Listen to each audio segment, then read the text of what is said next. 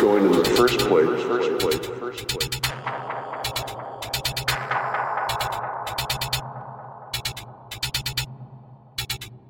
I remember.